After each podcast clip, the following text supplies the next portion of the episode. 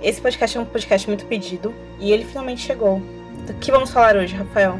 Boa noite, galera. Hoje nós vamos falar sobre o Cavaleiro dos Sete Reinos, também conhecido como As Aventuras de Duncan Egg. É engraçado, a gente costuma falar As Aventuras de Dunk and Egg.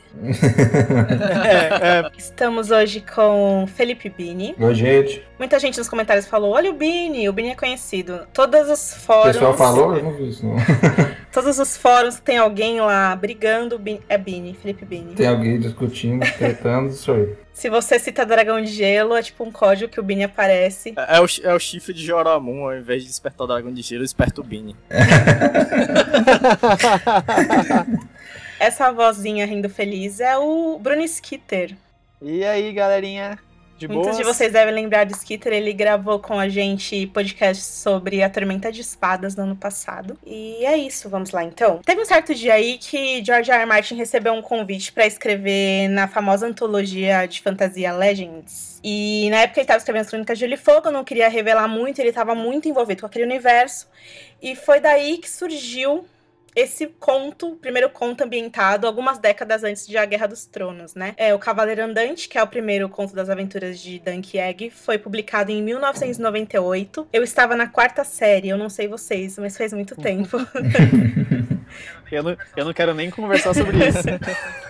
eu tava por aí também.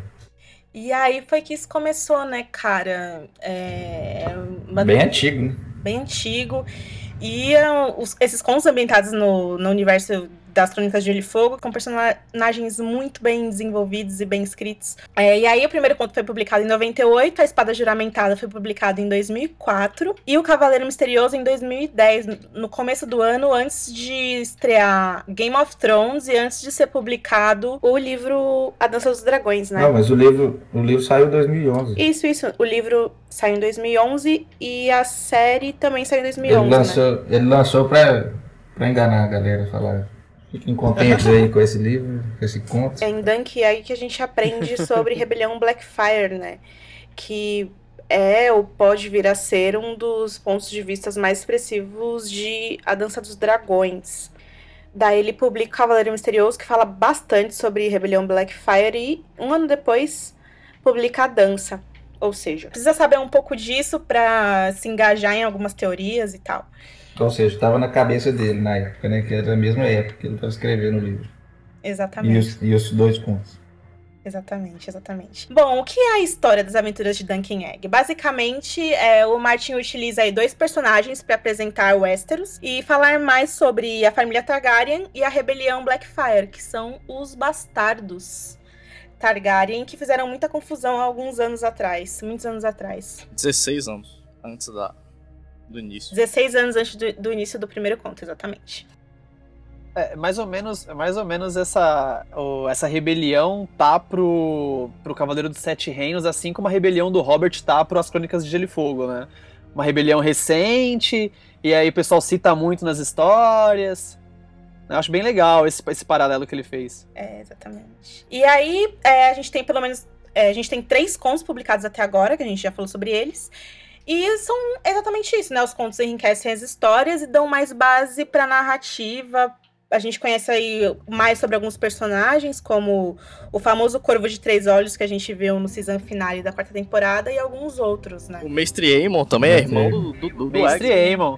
É, mas é que ele não está de fato nos contos ainda, né? Claro que ele vai estar tá aí mais pra frente. Mas é isso, o Aemon ele é irmão mais velho do Egg, né? O Aemon Targaryen que recepciona o Jon Snow na muralha no livro A Guerra dos Tronos. É, ele já tava, ele já tava na cidadela, eu acho. Mas bem jovem também. Então. É mais velho, mas acho que é o. Ele é, é o, é o Egg e depois ele, né? É, o, o Aemon é mais velho mesmo. Um, dois anos. É muito legal até pra fazer paralelo com o que a Ana tava falando de, de o Martin já tá. É, quando tava escrevendo a Dança dos Dragões está também com a história do Cavaleiro dos Sete Reinos na cabeça, é que na Dança dos Dragões você vê bastante o Mestre Aemon chamar o Egg, né? No Festim dos Corvos. É, que também é mais ou menos na mesma Não época. foi antes. Festim saiu o quê? 2005 e o segundo conto 2004. Ah, olha aí. Também, é, exatamente a mesma situação. Bom, voltando ao ponto que é como funciona a estrutura das histórias e tal, é, a gente tem três contos publicados. É, o número de contos previsto para essa saga, que também tá fora de controle, porque a história tá só no começo, ele varia de entrevista para entrevista que o Martin dá, né? Segundo ele, pode ser desde 7 até 12 contos, né? Que eles vão cobrir um período grande da vida dos protagonistas. Muitos de nós já sabemos o que acontece no fim da vida de Dunk e Egg. Sim, eles não estão mais vivos porque as histórias se passam 90 anos antes de A Guerra dos Tronos. Então não é spoiler falar isso. É, mas, mas, o, mas o, o Brendan tá. E o Aemon também, né? É, e o Aemon também. Quem tá vivo? O Brendan. Ah, o Brendan Rivers. E o Aemon. É. Só que o Brendan Rivers trapaceou. É, aí não conta. É. E aí o Martin é, anunciou o quarto conto, né? Que vai ser o The She-Wolves of Winterfell, As Lobas de Winterfell, uma tradução livre, né? Esse conto sairia na antologia Dangerous Women, mas ao invés disso, o Martin desistiu de publicar esse conto e publicou The Princess and the Queen, que até a gente já fez uma resenha lá no site. A gente vai deixar o link aqui pra vocês. Eu acho que ele não publicou, porque senão o pessoal ia falar, ah, então ano que vem vai sair o do Inferno. Aí ele falou, cara, Ele fala aqui, ó, no blog, ele fala que, que tava chegando o prazo do- de sair o Dangerous Women e ele não tinha escrito quase nada do conto ainda. E o Princess and the Queen, eu acho que ele tinha escrito bastante na, quando ele estava escrevendo o próprio Mundo de Gelo e Fogo. Então ele aproveitou ali, deu uma de miguezão ali e colocou esse conto ali no meio. É, o, o legal do, do conto que está por vir aí é que é Dunk Egg em Winterfell, cara. Tipo, quem não quer ver isso, né? a velha ama novinha ainda. A velha é uma novinha. Vixe, a velha ama vai estar velha já. É, essa aí deve ser outro sobrevivente da época deles. E a gente vai descobrir se o Dunk é realmente ou não. O pai do Holder, como pai- assim, O Rafa? avô do. Odo. o, o avô do Odo, né? Porque a velha ama é a avó do. Verdade. Será que o Dunk pegou a velha ama naquela época? Quem sabe? Gente, que tipo de pessoa faz essas teorias, né? Mas tudo bem. Fazer um fanfiction. Duncan e Velha. Não, mas é porque no quinto livro tem uma parte lá do. Tem, No, no quinto livro tem uma parte que. Isso, do branco. Aparecem umas visões, né? tem, tem um cavaleiro bem alto. É. Ca- um cavaleiro alto em um Winterfell e tal. É, ele tem uma visão que ele vê uma garota esguia na ponta dos pés, beijando um cavaleiro tão alto quanto o Holdor, né? E aí a teoria de que essa garota esguia seria a velha ama. Muita gente acredita, mas enfim. A editora Leia publicou os três contos, né, em uma antologia, que levou o nome de O Cavaleiro de Sete Reinos. Essa antologia foi publicada em fevereiro de 2014, já faz um ano.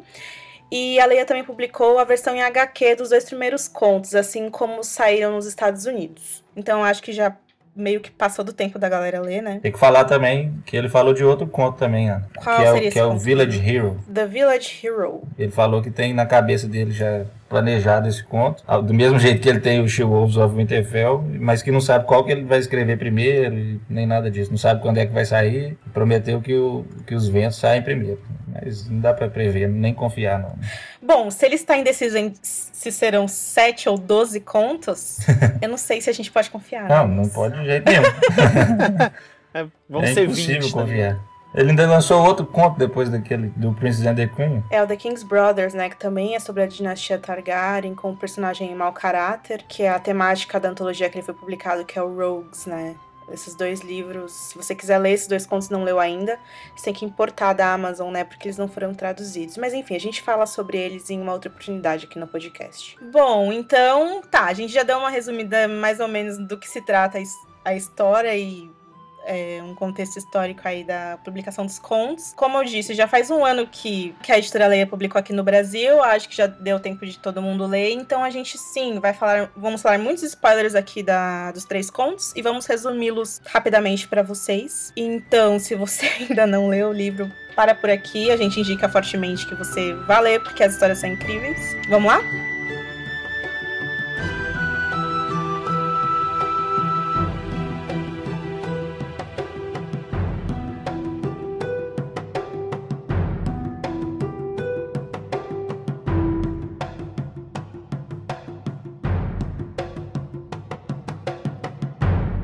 Alan, ele era o cavaleiro a quem o Dunk servia como escudeiro. E aí o, o, livro começa com ele enterrando o cara, né? Prestando as últimas homenagens. É um, é um início bem emocionante e tal. E após considerar várias opções, depois da morte do seu mestre, ele decide continuar a jornada dele pro torneio de, de Ashford, de competir como cavaleiro. Né? Inclusive, muita gente questiona essa atitude dele. É, exatamente. Porque ele afirma que foi antes do, do Saala morrer, o Saala nomeou ele cavaleiro, mas se o Saala tivesse realmente nomeado ele, ele, como cavaleiro, ele não teria que considerar tantas opções assim. Tal. É, que o, o Dunk, assim como o Brienne, é aquele personagem 100% honrado, que vive para servir, então a gente acredita no que ele fala, né? Mas fica essa dualidade mesmo. Acho assim. que essa aí é uma dúvida que vai, ter, vai acabar essa série aí, seja 7, 12 ou sei lá quantos contos que vão ser, ele nunca vai ser definitivamente respondido, assim, categoricamente, não. É, eu, eu, eu quando li, tive certeza de que ele não foi nomeado é, cavaleiro, é, mas eu também tenho, eu pendo mais para essa impressão também, mas não Bom, aí ele então ele decide seguir para Ashford, ele adota a armadura e os pertences do Salan como seu, e a, além dos seus três cavalos. Né? É, uma coisa que a gente precisa saber do Duncan é que ele era um órfão em Porto Real, tipo, comia rato no chão, igual. Na Baixada das Pulgas. Na Baixada das Exatamente, Pulgas. na Baixada das Pulgas, e ele não veio de uma família nobre. Estilo Davos. É, vários personagens vieram de lá, né? E então o escudeiro Sor Arlan morreu no campo do Capim Vermelho, na grande batalha, né, da rebelião Blackfire. E o Sir Alan tava passeando por lá, viu aquele garoto todo sujo e falou: Ok, venha ser meu escudeiro. E é mais ou menos é essa é a história dos dois. É, então continuando, o Dunk, ele vai continuar seu caminho até Ashford, ele passa, em, passa em uma pousada onde conhece um menino com a cabeça raspada, né, chamado Egg, que secretamente segue ele até o torneio. E desde o início a gente vê que o Egg é um cara, é um menino inteligente e tal, né, para ser um menino comum da estalagem, assim. É, manda ele escovar e... o cavalo e tudo. Escova meu cavalo aí, moleque. Inclusive ele encontra lá também o irmão do Egg, né? desmaiado. Ah, verdade. Não, família Targaryen, cara. Sério. O que, é, o que é glamourizado na Guerra dos Tronos é totalmente desglamorizado em Duncan Se a Daenerys soubesse que família que ela tem. Eu acho engraçado aqui em off, em A Dança dos Dragões, eu acho que, que aí o Barson vai falar, então, Dani, é, ninguém nunca te falou isso, mas seu pai era louco pra caralho. Tipo, demora cinco livros, não, ele, ele, falar ele, isso pra ela. detalhes, que o cara que ia queimar tudo e fazer destruir a cidade, não. Ela fala, ah, tá. Então o Egg secretamente segue o Dunk até Valfreixo, né? E se oferece para ser escudeiro dele. E aí é bem legal isso, porque o Dunk ele acaba de perder o mestre dele e acaba, algumas horas depois, acaba assumindo o posto dele realmente como mestre do, do É, a gente vai ver que existem aí trilhões de semelhanças entre Dunk Egg e Brienne Podrick. Mesma coisa. Podrick em Virginia Corvos seguindo ela e falando, não, eu vou ficar com você, eu vou te servir, tô aqui. E o Egg é a mesma coisa. Até que o Dunk acolhe ele e aceita, né? Sem saber quem ele é, mas Brienne já sabia que Podrick é um perrapado. É, o, o ruim é que o pessoal nem sabe, né? Que, tipo, a... quer dizer, o pessoal que não leu o livro não tá ligado, que foi assim que eles se juntaram, né? E não do jeito que foi na série. Bom, é, em Valfreixo, o Dunk vende um de seus cavalos para mandar fazer sua armadura. E em seguida tenta entrar na lista do torneio. Ele é quase proibido de competir, até que o príncipe Baelor Targaryen, quebra-lanças, concorda que ele realmente é um cavaleiro e o permite participar. Esse príncipe Baelor é tipo brodaço. Não, ele é total foda. Sabe o que é legal, que eu acho que é legal a gente falar aqui? Tipo, o Rafa tá contando a história, mas isso já passou várias páginas de pura enrolação, assim. O Dunk fica, tipo, mendigando pros caras, tipo, ah, eu preciso muito, tá? Os caras, ah, vai pra lá, cara, isso não é de nada, foda-se você. É porque alguém tinha que autorizar que ele participasse do torneio, né? Algum outro cavaleiro tinha que dar um... Ele chega a ficar tentando, tentando lembrar de quem ele serviu junto com Arlan para poder Falou, oh, lembra de mim, eu não, tava exato. lá. Tem até um, em alguns momentos dos contos, né? Tipo, qual a atração de Penny Tree? Não esqueci. É. Ele não sabe onde fica, ele sabe que é fica na Campina, mas ele não sabe nem se é verdade que existe isso. E ele tem que defender um negócio que ele nunca viu de verdade, assim. É foda isso, né? Mas ele quer tanto ser um cavaleiro que ele passa por essas, por essas coisas meio sinistras, né? E aí o Baylor é um Targaryen legal e aceita o fato de que ele é um cavaleiro mesmo, sem muitas ele provas. Fala, ele e fala aí que lembrou que o, que o Alan tinha participado de uma justa contra ele, quebrado algumas lanças contra ele no torneio. Nem sei se, se, se isso era real, né? Ou se ele só quis ajudar ele. Eu acho que foi só de broderagem. Depois mesmo. de várias justas espetaculares, o dia termina quando o príncipe Aerion Targaryen, que era bem maluco, né? envergonha-se matando o cavalo de o cavalo de Sir Hardy, que é uma cena bem parecida com aquele torneio lá que a gente viu no, na primeira temporada da série e tal. É o torneio da mão, né? É, a montanha contra o Loras. E aí o cara mata o cavalo e, tipo, todo mundo, putz, cara, você tinha que fazer isso. Bu, sabe? Enfim, esse é o Aerion, cara. Se você digitar lá na, no Google Aerion Targaryen, Aerion aí chama vai abrir a. Wikipedia lá. Isso, mais conhecido como Aerion Chama Viva, daí você vai saber que esse cara É o capeta. é basicamente o capeta. Aquela noite o Egg informa a Dunk que é uma a menina das marionetes que ele conheceu previamente, que é a Tancelle, né? Que inclusive é a que pinta o escudo dele com a- o símbolo que ele escolhe, a árvore e a estrela cadente. É esse símbolo da árvore com a estrela cadente. E que Brienne também usa esse escudo em O Festim dos Corvos. E é bem legal. Mas fala aí da menina que desenhou aí essa, esse símbolo no escudo dele. A Tancelle é alta demais o apelido dela. E ainda que ela seja gigante, ela ainda é bem, bem menor do que o Dunk, né? Você vê que o Dunk é sempre, ele é sempre o fodão. Todo mundo olha pra ele. É. ele e.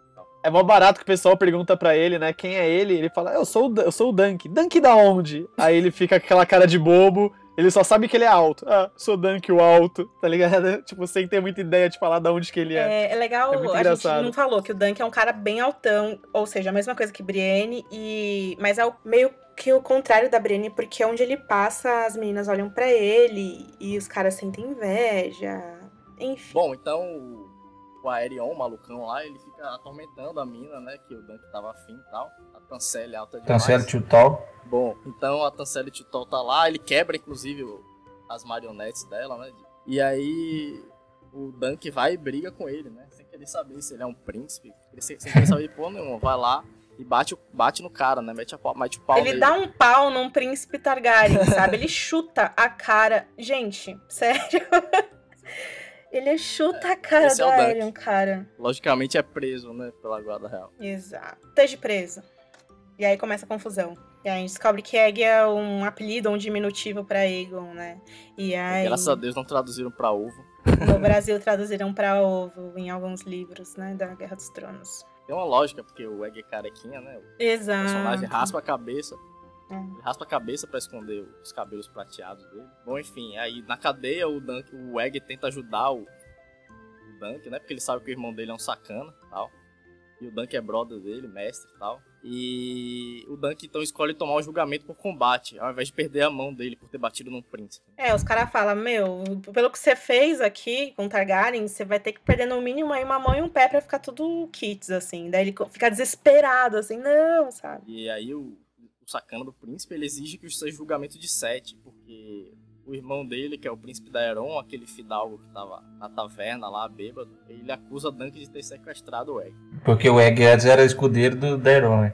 Aí o pai dele estava puto porque ele tinha deixado o Egg sumir e ele fala, ah, esse foi esse cara aí que sequestrou o meu irmão. É, e aí basicamente ele fala, ó, você tem aí tanto, tantas horas pra achar, tipo, seis brother pra lutar contra os meus seis brother que são muito fodas. Porque, tipo, eu sou um, um príncipe.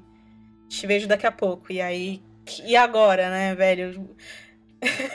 o Dunk é um moleque que veio do nada, não tem amigos, o tio dele acabou de morrer e, tipo, fudeu.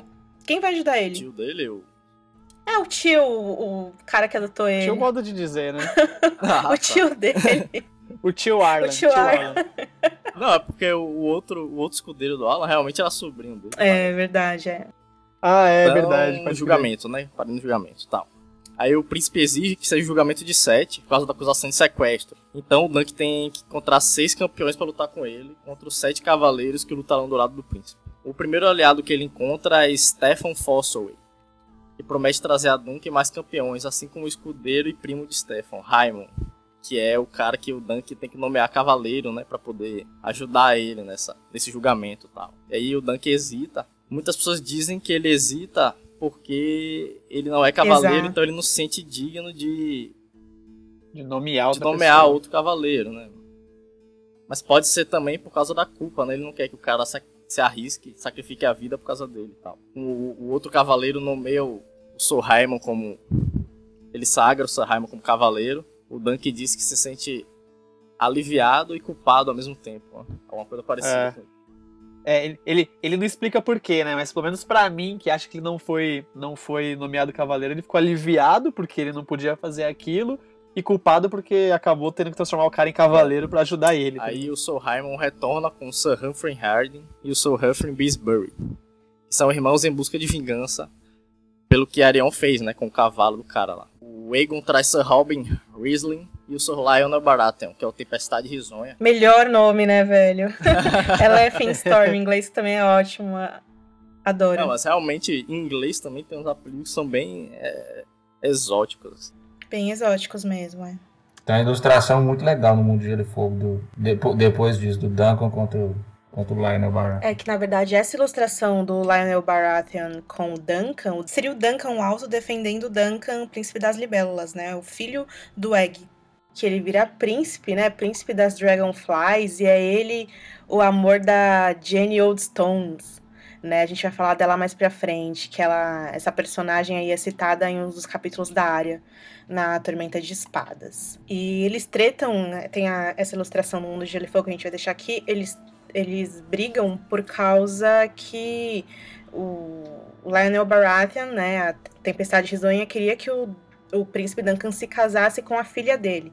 Mas ele era apa- apaixonado por essa menina, foi por isso que rolou a treta, enfim. Bom, o, o Sir Robin e o Sir Lionel, eles estão bem ansiosos, né, para agora de competir no primeiro julgamento de sete em um século, que era uma parada que não acontecia há um tempão, o julgamento de sete cavaleiros. E aí, depois que os, os, os times são formados, os 14, os 14 campeões, eles se preparam, né, pra batalha, e o Dunk quase é derrotado, mas consegue usar o seu tamanho para dar uma surra no aéreo, né. Deu outro pau nele, porque era grande. É, a, a treta ali é super sangrenta, assim, daqueles, daquelas descrições de batalha que o Martin faz, meio meia boca e meio sensacional. Eu, a- eu É. acho que as, as descrições do, desse, desses três contos são mais legais do que muitas do é fato, de é porque Fogo. cada conto tem um julgamento por combate, e aí É. precisa justificar toda essa comoção, né? Bom, o curioso é que os dois Humphreys, eles perecem na batalha. É foda isso, né? Porque sempre morre muita gente. É, e muita gente que não tinha nada a ver, né? Isso que é bizarro. O próprio Príncipe Balon mesmo, É, velho. Nossa, sério. a morte dele é tipo, foi tipo muito surpresa tal, porque ele tava lá de boa e de, de repente, quando ele remove a, o elmo dele que tava esmagado, percebe que o crânio dele tinha sido estraçalhado. Nossa, velho. Ele usa a armadura. Ele usa uma armadura que não é boa, né? Pra um, tipo, fazer um julgamento por combate, né? Não é apta pro corpo dele e tal. E mesmo assim ele treta lá. Ele usa aí- a armadura do filho dele. Exato, Eu exato. não sei se era o Valar ou o Matares. É. E aí o Dunk tá lá se recuperando, todo mundo conversando e tal. Ah, ganhamos, legal. E aí, tipo, chega o Baylor, tipo, todo bêbado, todo zoado, assim. E aí ele tira, né, o, o elmo. E, velho, é um filme de terror, assim. É, ele, ele- ele descreve que metade da cabeça tá colada no elmo quando ele É, tira, né, meu? É- Exatamente. nossa, é muito Pô, é gore, mais cara. brother, né, velho? E era o mais sempre assim, né? O Martin sempre fazendo Aí isso. o pai de Aerion, que é também o pai de Egg, o Maker, ele reúne-se com Dunk, com Dunk depois do funeral do, do. O irmão do, do revela que a, a massa que matou o irmão foi dele, então. Ele oferece um, ao Dunk uma posição em sua casa para treinar o Egg. E aí o Dunk se oferece para levar o Egg como seu escudeiro e para aprender a ser um cavaleiro melhor do que Aerion. O que não, não seria muito difícil. O Maker- concorda, certificando-se de que ele continuará a usar seu apelido de Egg, né? Pra que ele não seja avisado pelos bandidos, sequestradores e estupradores, toda a miséria, a escória dos Sete Reinos. Bom, e aí as aventuras deles, com, deles do, do Dunk e do Egg começa assim, né? Porque agora eles estão viajando juntos com o aval do Maker, que é o pai do Egg. E no finalzinho do conto eles decidem partir para Dorne em busca de algum cavaleiro para quem de algum senhor para quem o Dunk possa prestar sua espada, né? Juramentar sua espada tal, seu serviço. É muito legal que, tipo, o, o Maika fala assim: não, você pode treinar o meu filho, vem aqui. Ele, não, não, não vou aí não, meu. Eu vou sair por aí e seu filho vem comigo. Ele vai sempre desafiando a galera, né? Ele é meio sem noção, Porque assim, ele é sabe? muito assim, não, vou conseguir a minha honra pelos meus méritos, não porque um grande senhor me acolheu de graça, porque. Não sei, na verdade, tu- na verdade, to- no fim de toda a história, a gente percebe que o Dunk tem muita sorte, né? Pode crer, É, também demais. o Egg, o Egg também fez bastante força pra ir com ele, né? Ele não, não arredou o pé de sair de perto dele, né? Bom, eu acho que o que é mais é interessante desse conto é justamente a gente conhecer ali mais de perto família Targaryen, né? E a personalidade de cada um. O Aerion é, chama Viva, conhecido por ter bebido fogo vivo para tentar virar um dragão. Deve ter virado. e to todas essas personalidades, as tretas. É um momento que dá para ver que a casa Targaryen era uma casa grande em número de, de membros, né? É uma coisa que não é muito comum, nem nas grandes casas, quando acontece a série principal. Aí tem aquela frase que toda vez que um Targaryen nasce, os deuses jogam uma moeda e tal. O único Targaryen é. que a moeda caiu do lado certo morre, pô. é, o Baylor Quebra-Lanças, que é o, o, irmão do Ben aí que morreu na, no julgamento por combate. Ele era um cara foda, assim. Dos irmãos Targaryen, eu acho que ele era o único com o cabelo escuro, né? Porque a mãe dele era dornesa.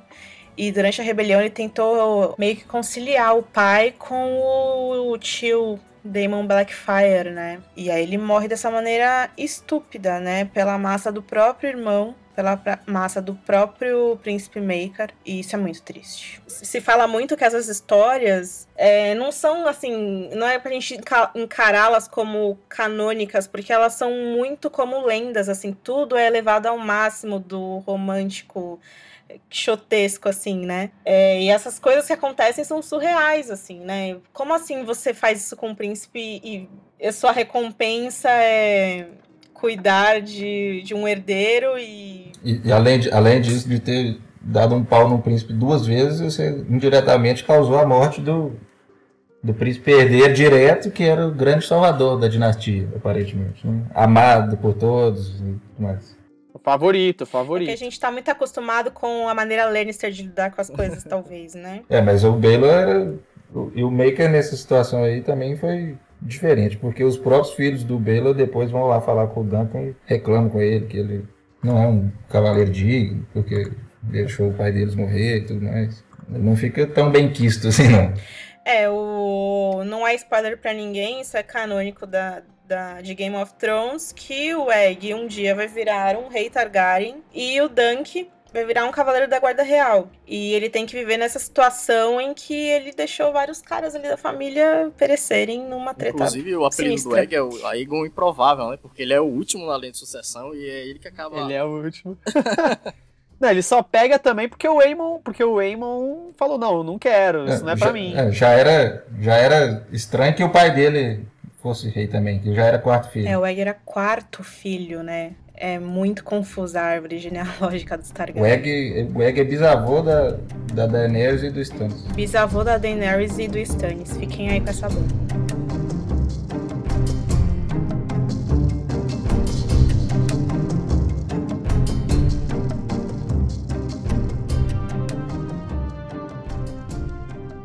Fragmentado, que saiu em no final de 2003, no começo de 2004, e, e aí era uma história que aconteceu mais ou menos um ano e meio depois do, do, primeiro conto do Cavaleiro Andante. É, eles passaram esse meio tempo em Dorne, mas é, é, meio esquisito porque eles não contam muito bem o que aconteceu lá. E são nessas circunstâncias que começa o segundo conto, né? Eles estão aí agora na região do Gargalo. É, no final do, do, do Cavaleiro Andante, eles dizem que vão procurar até a Tancelle, mas... Tancelle é desistir, né? Aí o reino tá meio que num período turbulento, porque tá tendo uma seca bastante extensa, né? E depois também da grande praga da primavera que acabou matando grande população do, dos Sete Reis, inclusive três Targaryens, ou seja, ficam doentes.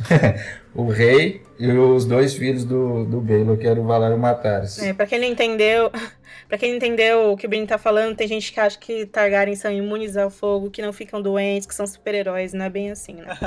É verdade. Isso é meio coisa de, coisa de Viserys. E sabemos como é que o Viserys era, tipo um aériozinho. Enfim.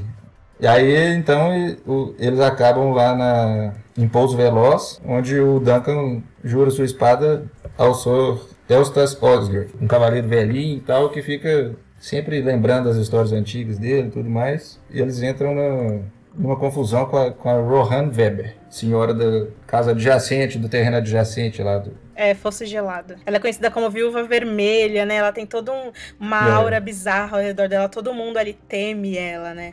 e o Eustácio, ele é aquele velho bizarro que fica pensando nas glórias do passado. Ele é muito. Ele ama muito o rei, ele sempre fala muito isso, né? E os filhos dele, todos morreram na guerra, né? Na- também no, no- na Batalha do Campo do Capim Vermelho. Ele fica sempre contemplando isso e parado no tempo, parado na vida, né? É, e, e a torre dele é uma torrezinha. É, não tem nada. Os vilarejos Medíocre. ali do lado, todo mundo meio que bem pobre, assim. E é esse cara que o, o Dunk escolhe para ajoelhar-se e servir.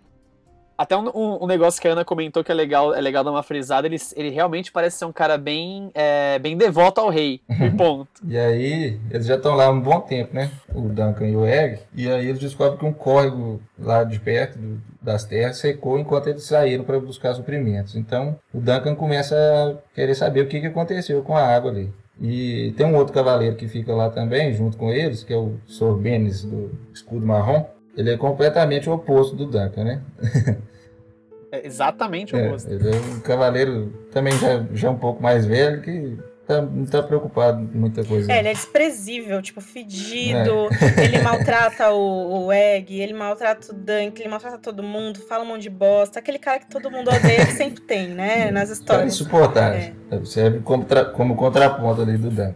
E esse cara fala, não, deixa esse negócio quieto aí, não vamos pesquisar nada de por que, que a água tá sumindo, nem nada disso não. Mas claro que o Duncan vai lá ver o que, que tá acontecendo e descobre que homens da lei de Weber construíram uma barragem que, que fechou a água ali pro pessoal do, do Oslo. E aí ele fala que é para os caras destruírem a barragem para a água voltar a fluir, os caras se recusam. Nessa hora o Sorbenes acaba acertando um dos caras no rosto. É, ele pega a faca e corta, né? Faz É, um. nada. Faz Não um. dá pra entender. Faz um. Basicamente corta toda. Talho. É.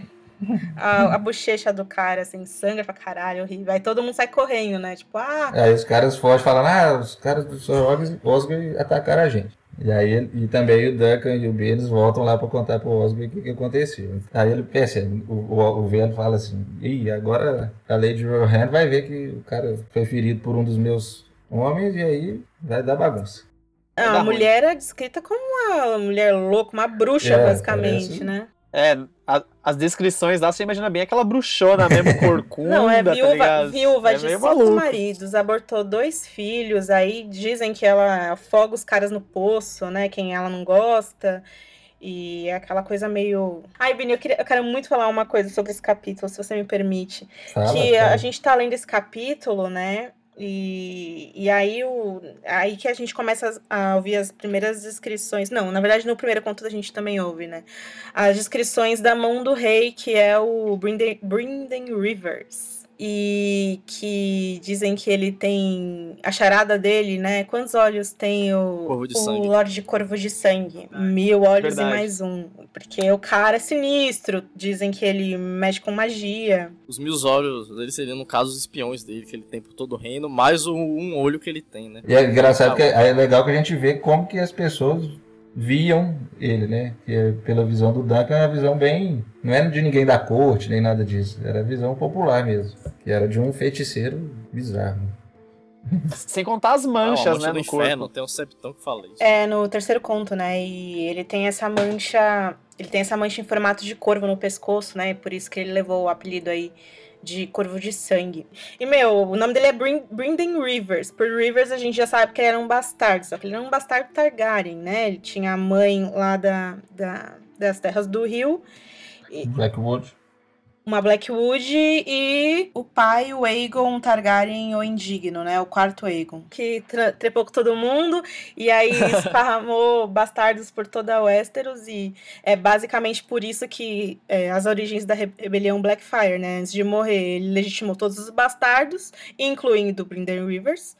E aí os bastardos que são, que são legitimados geram essa nova bandeira chamada Blackfire contra os filhos Um legítimos. deles, principalmente. O Daemon. Daemon contra o Daeron, que é basicamente o mesmo Contra o nome. Daemon, que é supostamente legítimo. O legal da rebelião tá bem próxima do- de- desse, desse, desse, desses contos do Duncan Egg é que, tipo, eles falam bastante disso, né? Tipo, É, é, é como se perguntasse que time você torce, assim. Você é negro ou é vermelho? O que eu acho mais legal é que no, nos, nas primeiras páginas, assim, ele começa a contar, você fica muito confuso com os nomes, assim. Só que o Martin, ele volta toda hora, toda hora, até que entre na sua cabeça direito o que aconteceu. É, Isso eu acho muito legal. nada você já tá entendendo tudo.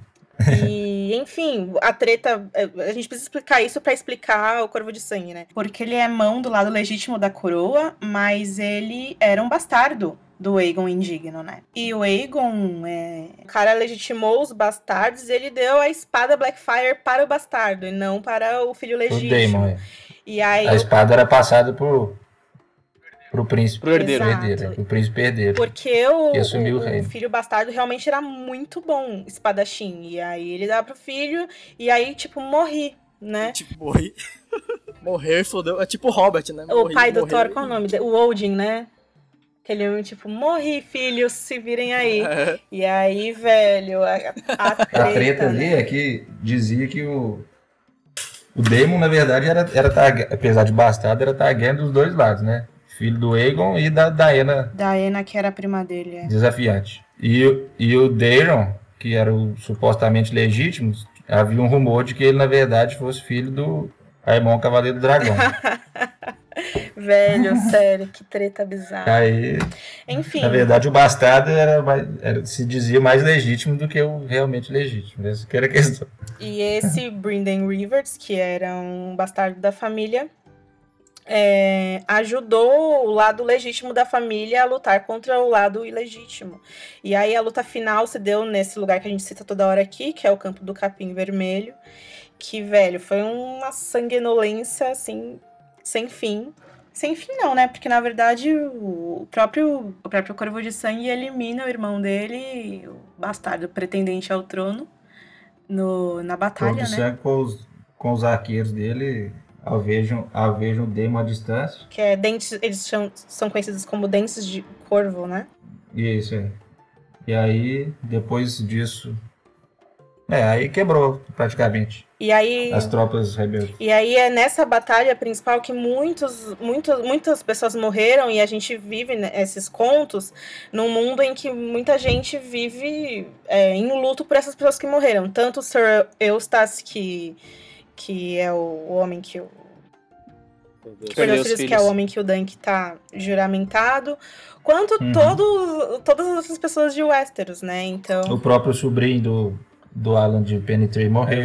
É, tá, tá muito recente ainda, né, a ferida pelo, pela, pela rebelião em todo mundo, assim. E, e você enxerga isso, cara, em, a cada frase do livro você tá vendo que, tipo, isso tá muito, muito, muito presente. E o que aconteceu tá depois, tá sempre... depois da batalha é que os filhos do Demon Blackfire não morreram, eles foram levados para Essos, então em qualquer momento é. podia acontecer outra rebelião. E por isso que o, que o Corpo de Sangue ficava meio na espreita, ainda tinha gente leal aos Blackfire secretamente ali, então tem esse, uhum. esse tom de rebelião tem, e conspiração diga, acontecendo.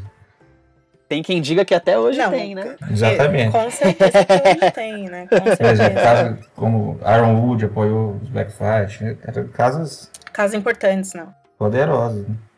e é, aí a mão do rei é esse cara que é o Brendan Rivers, que... Por que, que a gente começou a falar tudo isso? Porque no meio do conto, o, o, o Dunk fala que ele encontrou, ele viu ele passando, né?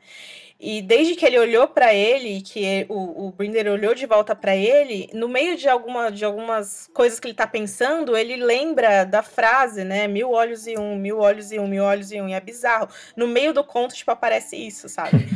e é bem legal, assim. Você sabe que tem alguma coisa ali que tá bem bizarra. E aí você corta pro episódio The Children, que a gente sabe que essa mão do rei é aquele velhinho que tá lá que virou uma árvore, e aí você sabe que realmente tinha coisa ali. é, o cara de Targaryen tinha toda a ligação com os primeiros homens por conta da casa Blackwood.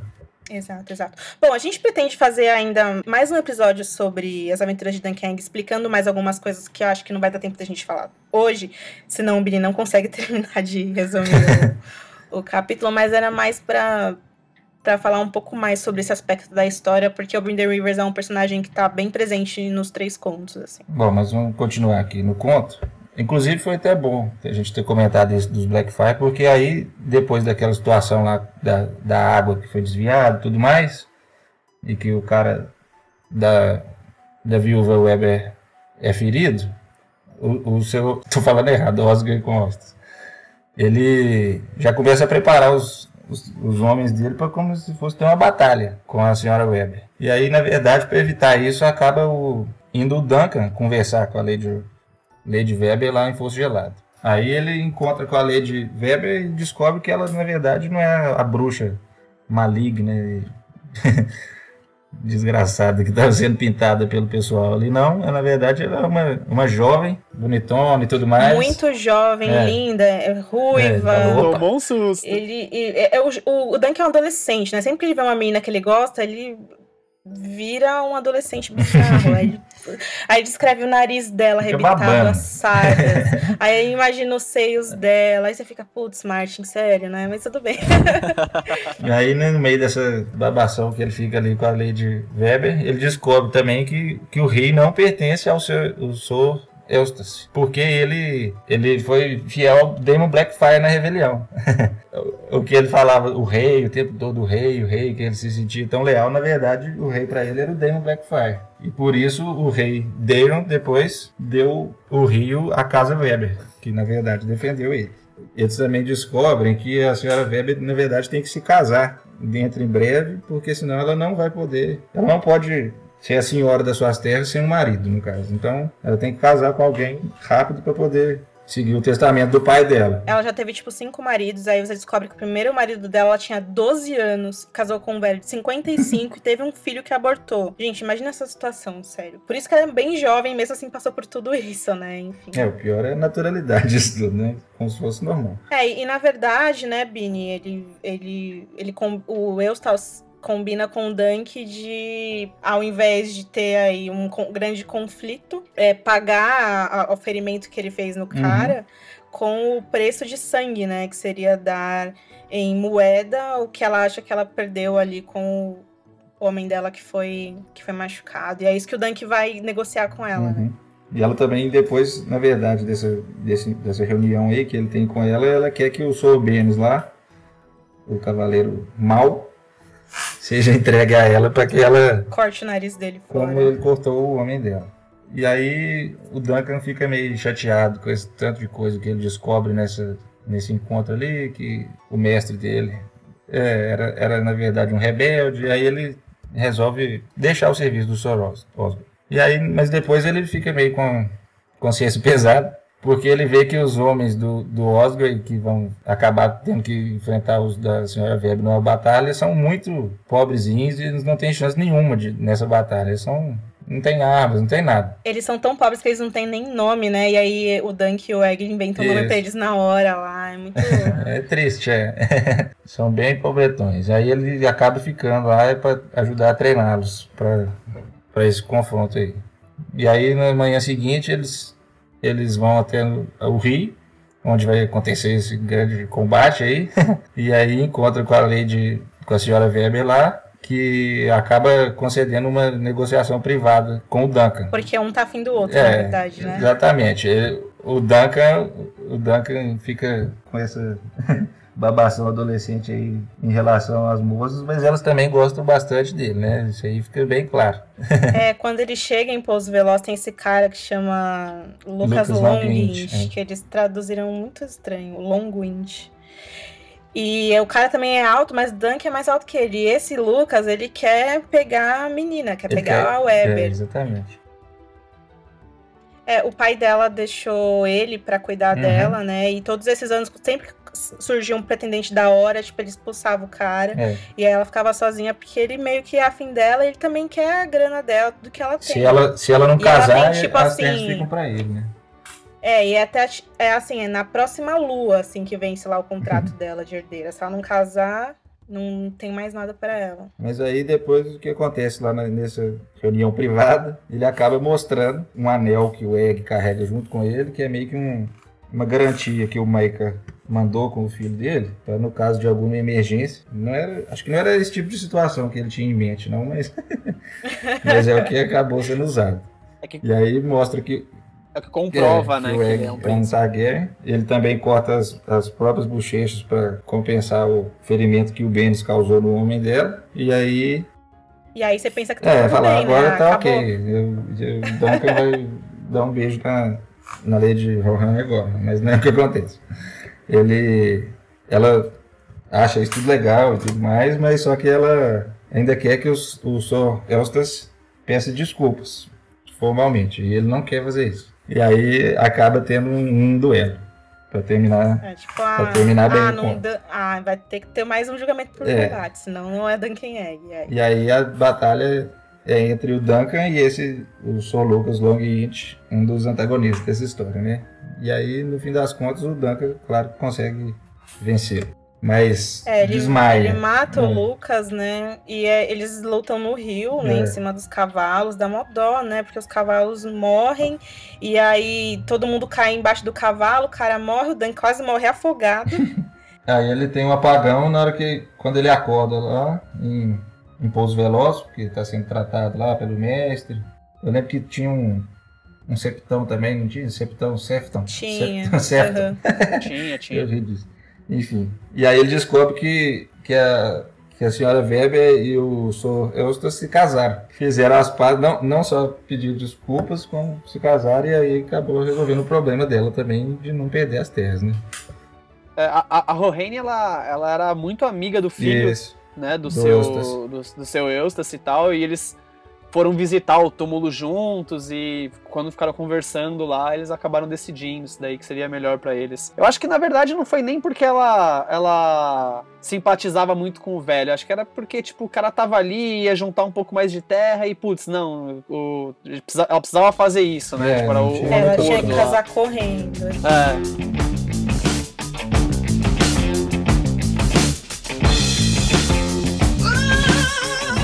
fica com um gosto meio amargo, né? Tipo, nossa, você casou com esse velho zoado, né? Esse velho zoado. Mas o Duncan ainda consegue roubar um beijo dela. Não, ele tá todo fugido depois da batalha. Porque ela, na verdade, Daí- gostou mesmo foi do Duncan, claro. Não tinha nada Todo Deus. fudido, daí ele fica sabendo que ela casou, daí ele fica meio puto, vai embora assim mesmo, né? Uhum. Tipo, na hora lá. É, ela quer que ele fica lá, é, lutando por ela e pelo, pelo seu Eustace lá, mas ele fala, não, não vai rolar não. é, não era, não era. não era, não. E aí acaba que ele não fica lá mesmo, né? Leva uma, uma trança do cabelo dela como lembrança Ela dá um cavalo Dá pra um ele, né? O cavalo. trovão. e depois eles partem de lá também, querendo ir pra muralha. É, ele quer, ele quer ir pra muralha porque em um momento do conto ele lembra, né, vagamente, porque ele nunca conheceu o pai. E aí ele lembra de alguém comentar que o pai dele podia estar na muralha. E aí ele fala: Ah, meu pai, vamos lá, Egg. Daí Egg, Chegar lá do "Uh!" nada, olha lá. É, rapidinho, rapidinho. Pega o metrô Ah, a gente tá lá. esqueceu de falar uma coisa aqui, que a Lady Rohan é a avó do, do Tyrion. Pois é, é porque a gente acaba o conto com essa. Com esse gosto amargo, né? Tipo, ai, como você casou com esse cara, né? E aí, na, no, na enciclopédia de Gelo e Fogo, né? O Mundo de Gelo e Fogo, que foi publicado agora no fim do ano, a gente descobre que ela é a avó do Tywin Lannister, ou seja, a vida dela não acabou muito por aí. E, inclusive, é, na, na- é falado no livro que ela some Uhum. em algum momento da vida dela, né? Será que ela reencontra aí os caras? Nossa, que legal. Ela se casa de novo com, com o Sir Gerald Lannister, né? Mãe do Tartus, é. É, eu, eu acho que o, lance, o lance desse, desse conto realmente é o, é o como você não conhece as pessoas, né? Você passa, tipo, sei lá, eu, eu- não lembro agora de cabeça a quantidade, mas sei lá, até pelo menos metade do conto achando que o seu Eustace é o, é o, é o cara que tava do lado Uhum. do Targaryen, né? Enquanto a, a maluca, bruxa, viúva. Era do mal. Você- ele cria um suspense no conto que é essa, essa Roraine é uma bruxa e vai matar todo mundo. O tempo todo você pensa isso, tipo, Dunk, o que, que você tá fazendo aí? Sai correndo, porque ela é louca. Tipo, vocês não vão Exatamente. conseguir vencer ela, porque ninguém aí sabe lutar, né? E aí, no final das contas, o, o lance da história é que não é nada disso que a gente imaginou, tanto do lado dela quanto do lado do próprio Sir Eustace, né?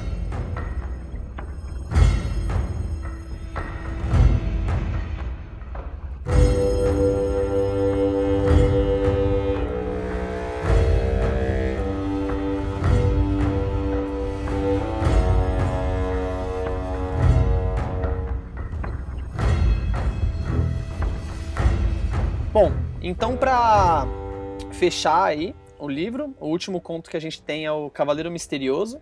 Foi publicado em março de 2010. Olha aí, em março, fazendo exatos cinco anos agora. Uh, a história ela começa. você procura Fala. as primeiras postagens no Reddit é, que fala sobre esse conto, todo mundo muito empolgado. Tipo, nossa, um texto novo! Depois de tanto tempo! Não tinha os dragões ainda, né? É verdade, antes da, antes da dança, importante de, de comentar isso. Então, daí ele tá continuando aqui a história do Dunk e do Egg, depois dele sair de lá, deixar a Lady Rohani para trás. Ele tá deixando o septo de pedra e eles estão a caminho do norte. Eles vão oferecer serviço pro Lord Baron Stark, que tá chamando a galera porque os Greyjoy estão fazendo bagunça, para variar. Né? E no caminho eles encontram septão que foi decapitado por pregar traição. Uh, ele tava, o cara tava pendurado né, na árvore lá, eu acho, uma coisa assim. E o, o, o Dunk ele fica sempre se lembrando ah, do, do Bryden, a, a mão do rei, né? O, o Corvo de Sangue. Ah, tem espiões por toda parte, o Corvo de Sangue tem mil olhos e mais é, um. E o Septão ele fala diretamente do, do, do Reeves, né? Que é, culpa o Brinder Reeves por todos os males do reino tal. Diz que a, a, a, a, a doença que teve é culpa dele. É, essa doença seria verdade, como verdade. uma peste, né? Eles chamam ela de a grande praga da primavera. Isso, diz que o rei, na verdade, é só uma marionete na mão do, do cara e tal. Nossa, sabe o que a gente esqueceu de falar? Quando ter, é, tá rolando uma seca foda, né, lá na região do Gargalo, e quando termina o conto, tem uma grande queimada até que lá na, no, na, em Pouso Veloz, mundo acha que foi a Roraine. E aí no fim do conto começa a chover, e é lindo assim, né? Tipo, ah, finalmente, porque eles se casaram, choveu, né? Porque eles culpam também o Brinder, o Brinder pela Nossa, seca, é. culpam ele por tudo. Então, então seguindo a vida, é, o Dunk e Egg seguem, seguem a sua rota e encontram uma comitiva de homens que é liderada por Lord Gormon Peak, de Ponta Estrelada, Star Pike no inglês, né? Cujo brasão mostra três castelos pretos e um campo laranja. É, esse escudo, depois o, o Dunk vai reconhecer ele. Mas e aí, junto com o Gormon Peak e o Allen Cockshaw, ele, o Dunk também, o Dunk Egg também encontra um cara muito bem apessoado, chamado John Violinista, né? Que o Dunk olha para ele e fala: Nossa, você parece um cara diferente, um cara erudito, não sei muito bem. É, mas é um cavaleiro andante mesmo. Ele, ele se aparece. É, mas, eu, mas o cara fala: Não, Dunk, eu sou só um John. só um violinista. É, e ele é o. E ele trata o cara super bem, né? Trata o Duncan super bem. E o Duncan não tá muito acostumado, né? A ser tratado bem é, por e aí. os outros caras tratam o Duncan nem bosta, né? É, todo um baita desdém aí em cima dele. Ninguém, na verdade, ninguém respeita muito cavaleiro anda cavaleiros andantes, né? Tem, tem esse meio. São meio mal vistos por não ter senhor, esse tipo de coisa. Não em todos os lugares, mas você sente um pouco isso, né? E daí ele conhece essa galera da comitiva, conhece o John. E antes de partir, o John convida o Dunk para assistir o casamento do Lord Ambrose Butterwell que nesse casamento vai ter um torneio, ele começa a convencer, né, o, o, o, o Duncan aí, pô, vai ter um torneio, vai ser legal, cara, né, vem com a gente. O vai casar com uma freira travessia. E tem uma parte que é bem né? engraçada nessa passagem também, que o, o, o John, o violinista, ele começa a falar umas frases assim, meio de duplo sentido, tipo, ah, eu adoraria cruzar a espada com você, testar minha lança em você, é. as palavras ah, é. tipo, Você é tão grande. Você é tão grande, Dunk. e daí, e daí, na verdade, vem a, vem a surpresa, né? Que quem ganhasse o, o torneio ia ganhar um ovo de dragão. Olha aí, um grande prêmio.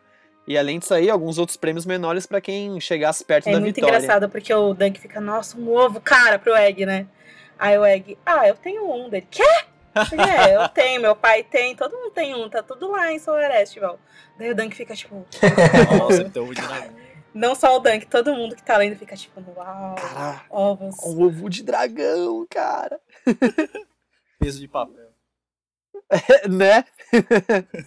então, bom, vamos lá. Daí o Dunk se lembra que o Gorman Peak foi o homem que matou o Roger, o antigo escudeiro do Sir Arlan, sobrinho Não, dele, é, né, é porque ele, ele, percebe o, que, o, que a, o símbolo da, do escudo dele é os castelos em fundo laranja, ele fica, nossa, eu conheço de algum lugar. Daí ele lembra que foi o cara que matou o antigo escudeiro do Soraya, né? Tipo, se não fosse por esse cara babaca, eu não estaria aqui hoje, porque foi por causa que o Roger morreu. Que o Dunk virou E já escudeiro. dá pra ver que o Gorman era leal aos Blackfire na rebelião. Sim, sim, esse pessoa já fica, já fica esperto por aí.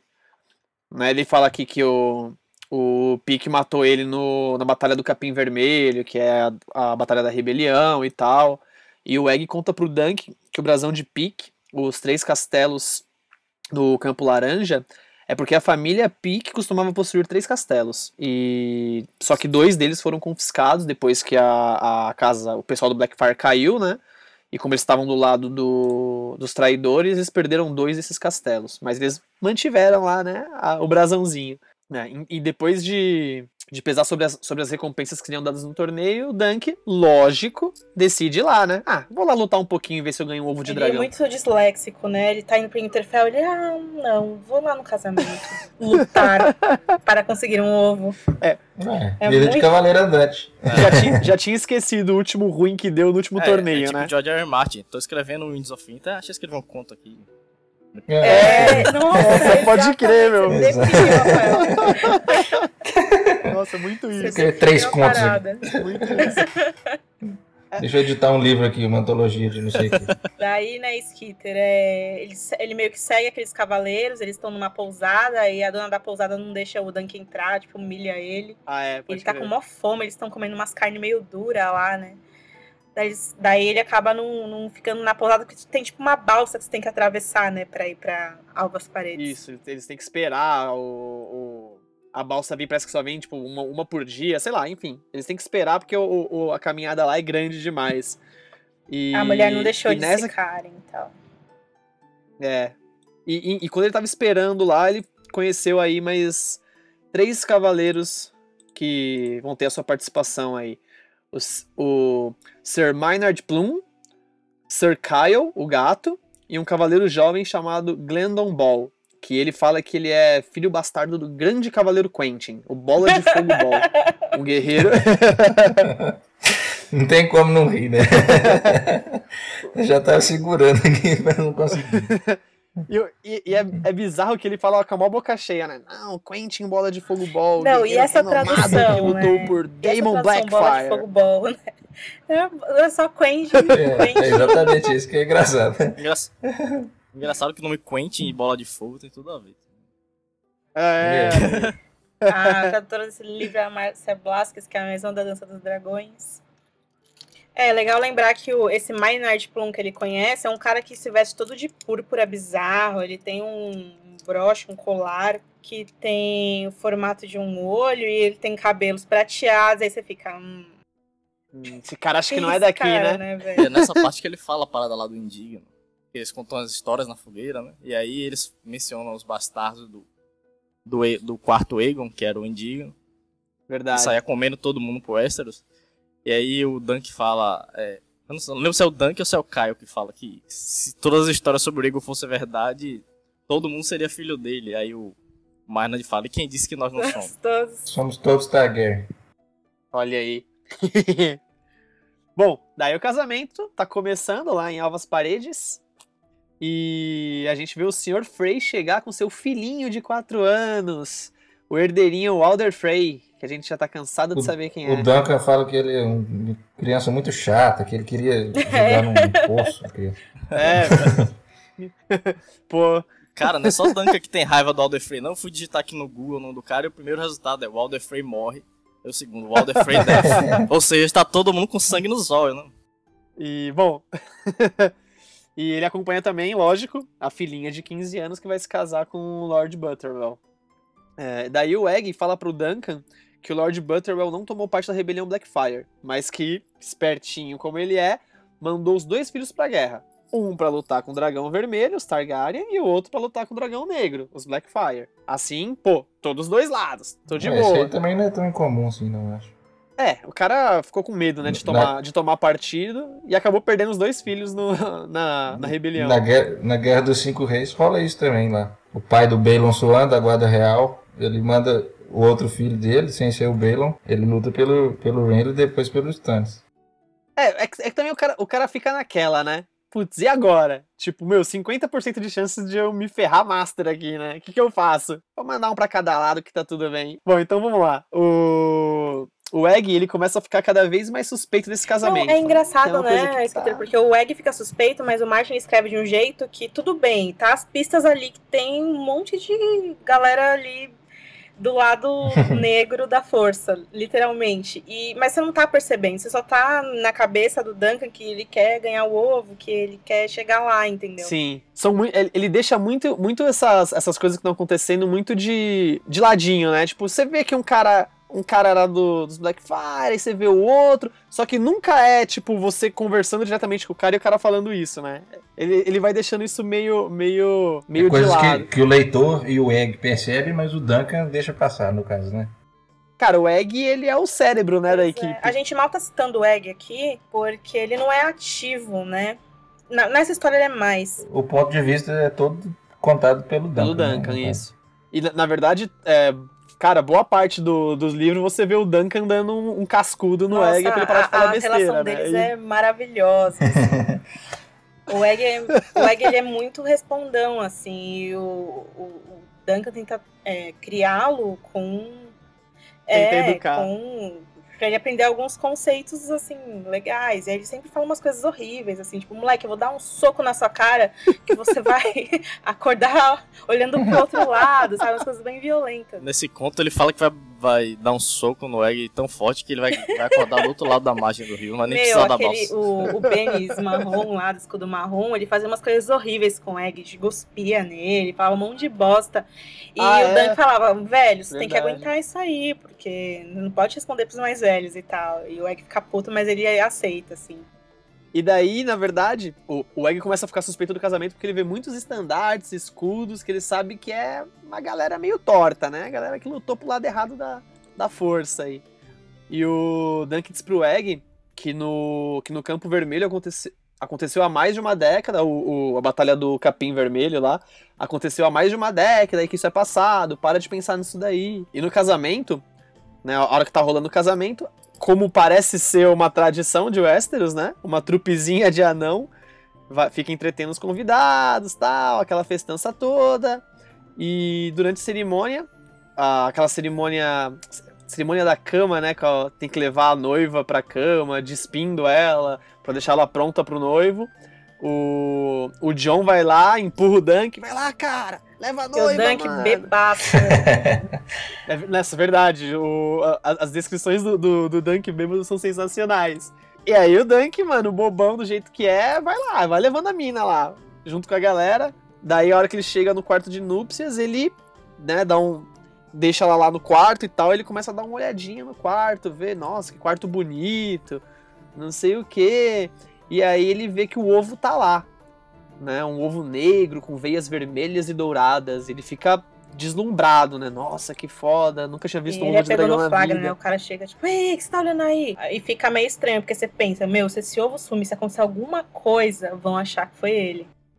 E daí, bom, ele é expulso do quarto, lógico, tava muito perto do ovo. E aí ele bebaço, fala, mano, vou, vou dar um rolê, vou tomar um ar. E ele sobe pro telhado pra dá uma espairecida e lá ele encontra o nosso amigo John, violinista. E daí ele fala que reconheceu o Dunk logo na estrada.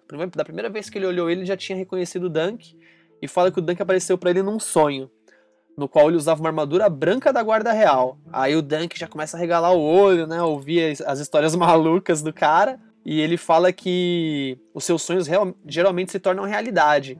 E que ele Não, sonhou... é que ele, ele fala essas coisas, você não entende muito bem do que ele tá falando, né? É, ele, ele começa a, tipo, um, um, devaneio lá, né? Você tava com a armadura, com a armadura da guarda real, sonhei que os meus irmãos... Ele conta que os sonhos deles se tornam realidade e que sonhou que, que os irmãos dele mo morreram e tal. E sonhou também que um dragão iria se chocar de um ovo em alvas, em alvas paredes. Ele começa a contar um monte Meu, de coisa, um monte de coisa, muito engraçada agora, porque o que acontece, essa menina Frey que casa ela rolam uns boatos aí que eles tiveram que casar ela às pressas com esse com o Butterwell, Porque ela isso. foi pega, tipo, nos amassos com uma criadagem. Da o cara da cozinha, né? Cheio de. Nas gêmeas, é.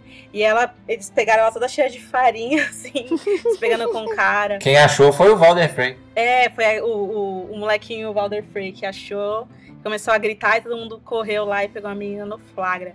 E aí, quando o violinista encontra o Dunk, ele pergunta: as tetas dela estavam cheias de farinha. Daí o Dunk fica todo tipo, putz, cara. Verdade. Walder Frey planejando casamentos desde. Mas É, eu falar da questão dos sonhos é bem legal porque o John Violinista fala que sonhou que um dragão vai nascer ali em Alvas Paredes, né, durante o casamento. E quando ele fala isso, o Dunk lembra que um Targaryen já sonhou com ele antes, né? Que foi lá no primeiro conto no torneio de Valfreixo que o Daeron sonha que um dragão morreria pelo Dunk naquele dia. E de fato isso aconteceu porque o Baelor Quebra-Lança morreu, né? O Baelor Quebra-Lanças. Isso, é, tem esse, esse lance dos sonhos aí, ele é bem, ele é bem presente aí no, no- nos É, a própria contos, né? Daenerys em, em A Guerra dos Tronos, ela sonha bastante, né? Ela sonha com os dragões antes deles nascerem, né? Enquanto ela tá prometida, uma, uma noite, eu acho, antes dela se casar com o Drogo, ela sonha com, com o Drogon. E ainda, depois de casada, antes dos dragões nascerem, ela sonha com o Drogon de novo. E também tem um sonho aí que é base de várias teorias, que é na noite que precede o ataque a Astapor em A Tormenta de Espadas. Ela sonha lá com o exército do usurpador e que o exército tá tem uma armaduras de gelo, né, e que os dragões dela derretem as armaduras. Nesse sonho ela é o Rhaegar, é meio viajandão assim. Em A Dança dos Dragões também ela tem um monte de pesadelos depois que ela aprisiona os dragões dela. Enfim, a Dani sonha bastante também. E daí, se você corta para esses sonhos que o John Vi- Violinista está tendo, você se pergunta, né? Quem é esse cara?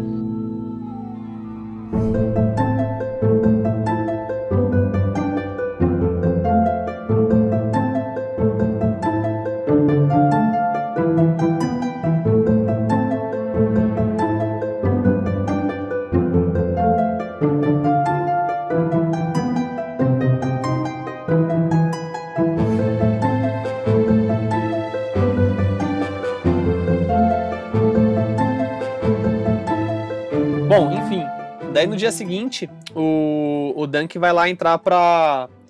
Vai lá entrar no torneio, né? Vai lá se, se registrar. Daí ele se, se registra lá como Cavaleiro da Forca. Primeiro porque, tipo, a galera já ia saber que Duncan Alto é o cara que causou a zoeira lá no. Em Causou Valfreixo.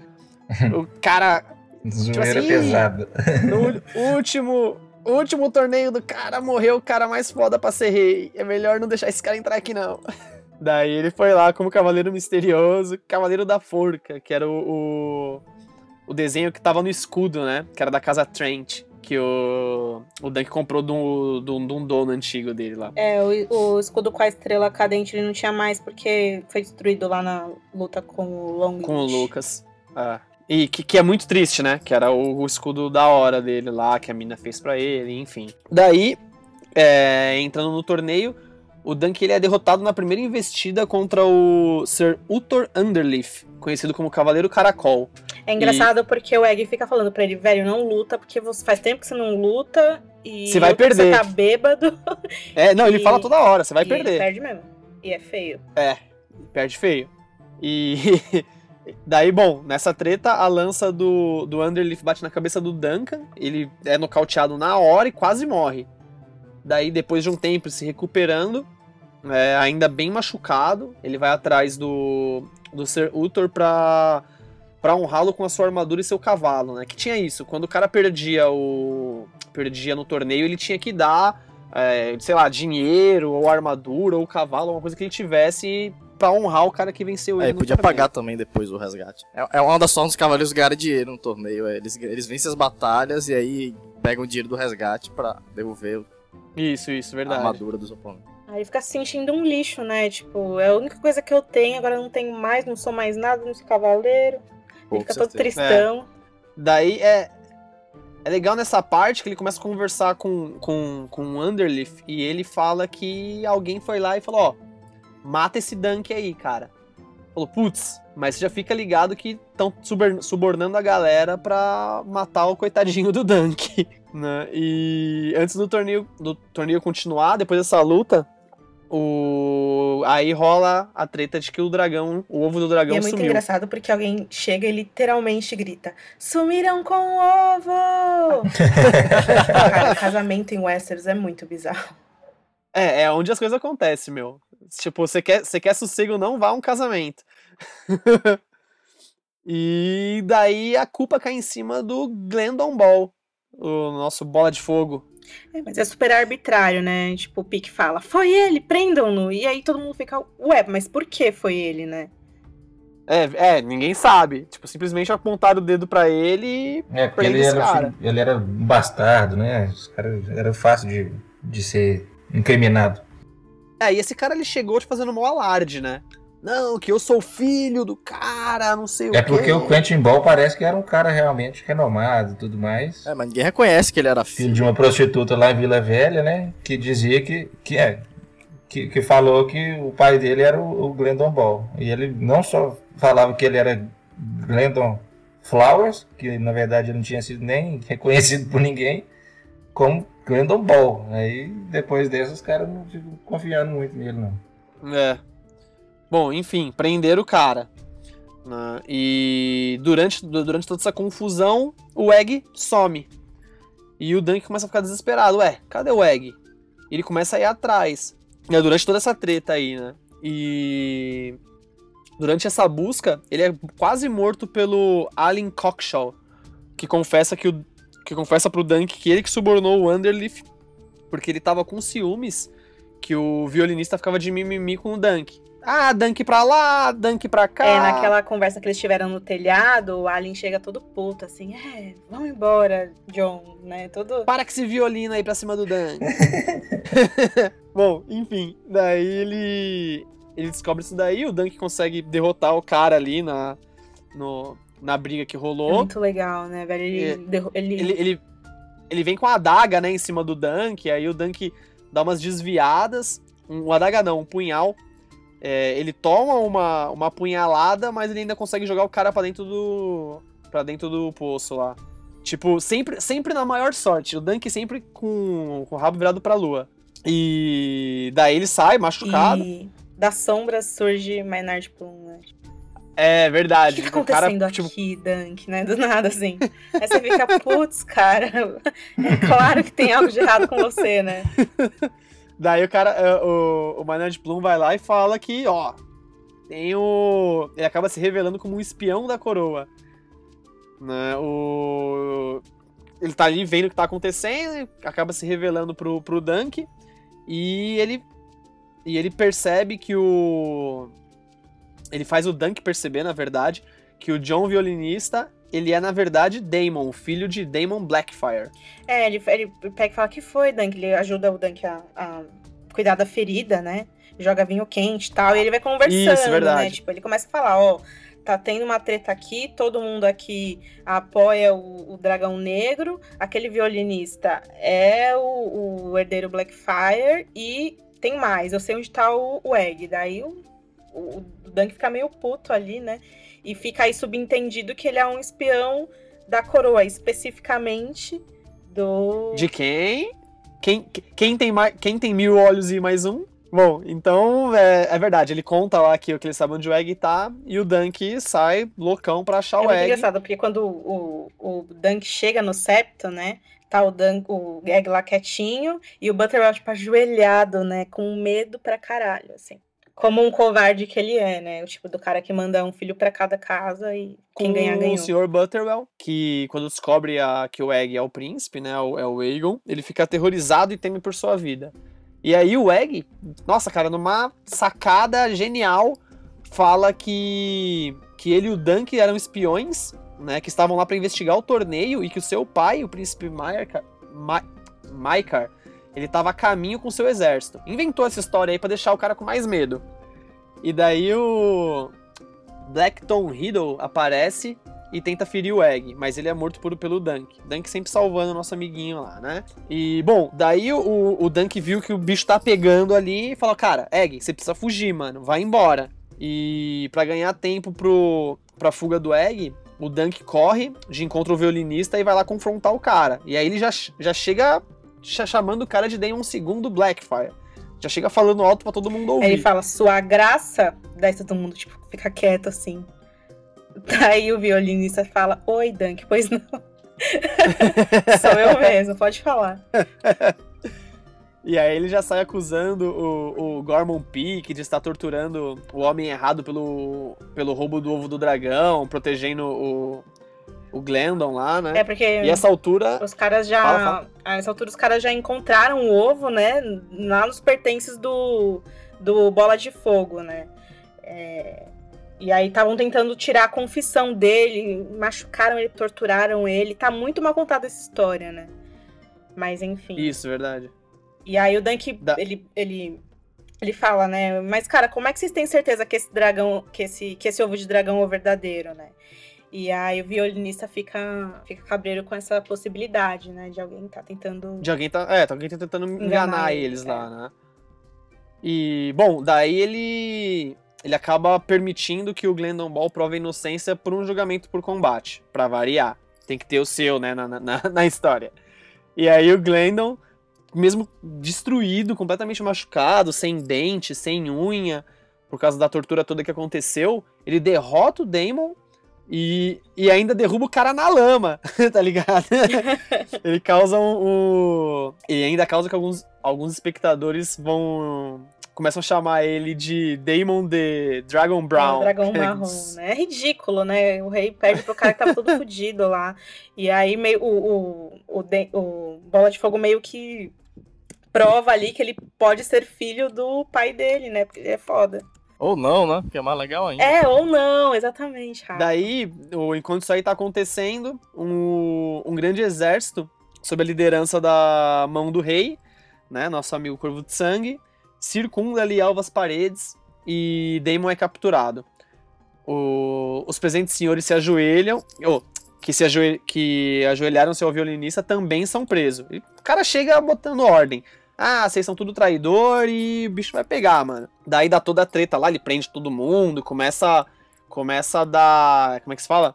Começa a julgar a galera ali mesmo, né? Nem tem batalha, né? Só rende todo mundo e depois executa. Ele só entra e põe ordem. Tava todo mundo na mó baderna lá. Esses Blackfire não sabem nem organizar os negócios direito. É, na verdade foi, foi um panelaço, né? A, a rebelião Blackfire. Foi só um panelaço e daí... Essa rebelião, é, a gente pode falar que foi a segunda, Bi? Eles, eles consideram essa como a segunda? Pô, quase nem, quase nem deu nada. Pois é, mas juntou o rebelde ali e tudo mais. É, é, juntou a galera, isso é verdade, isso é verdade. E, bom, daí o que a gente tava esperando, o Dunk vai lá encontrar nosso amiguinho Corvo de Sangue, lá no, lá no pavilhão, lá no meio, enquanto ele tá julgando a galera. O, do lado de fora tá o, o Gorman Peak e o Blackton Riddle. Quer dizer, eles estão lá mortos, né? Empalados nas lanças. Tá os, os corpos sendo exibidos ali. E Esse o Egg Black também tá lá. Esse Blackton Riddle, ele é, é genro do Lorde de Alves Paris. Ó, oh, do Buttle, do Butterwell. Butterwell. É um cara miseravão. Ele casou com a filha do Butterwell, matando os outros três pretendentes. Miseravão. Daí o. Bom, o Egg tava lá junto com a galera, né? No, com o Corvo de Sangue, enfim, ele é um príncipe também. E o Corvo de Sangue, ele percebe que o, que o Egg tá muito mais feroz e confiante. E ele entende que que o Egg, na verdade, ele é o dragão que o Damon sonhou que nasceria ali em Alvas Paredes. De um ovo. Não, de um ovo. É, de um ovo. O dragão verdade. nasceria de um ovo. Ele percebe e aí que. É o Egg nascendo e meio que tomando as Ele... rédeas da vida dele, né? É, o moleque já passou por, por bastante coisa aí junto do, do Dunk e tá se mostrando, né? e daí o, o Lord Butterwell, ele. Ele acordava na presença do, do Corvo de Sangue né? E o Corvo de Sangue foi bonzinho, permitiu que ele, que ele mantivesse um décimo da sua riqueza, né? Só que Alvas Paredes foi demolida.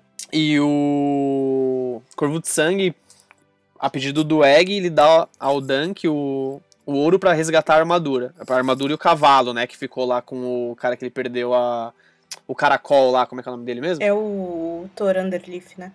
Eu preciso falar isso, até marquei aqui no livro, quando chega a comitiva do, do Corvo de Sangue, eles colocam aqui, né? é, a, chega a três cavaleiros da Guarda Real, fortalecidos por 300 dentes de corvo, com altos arcos brancos de represeiro, e inclusive a doida Danelli Lotson em pessoa cavalgava em força desde suas torres assombradas em Harrenhal. Ela fazia parte da comitiva dos amigos próximos do Corvo de Sangue, e ela era conhecida por mexer com magia negra, né? Inclusive ela é citada nas Crônicas de Gelo e Fogo. É, para você ver como, quem eram os amigos Olha do Corvo de Sangue. Se ela mexia com magia negra, ele com certeza aprendeu e ensinou algumas coisas para ela, né? Bom, daí o, o, o Dunk vai, pega o dinheiro, né, do, do Corvo de Sangue, e daí ele pergunta pro Corvo de Sangue o que aconteceu com o ovo de dragão que foi roubado. O ovo ele tava no quarto do, do Butterwell.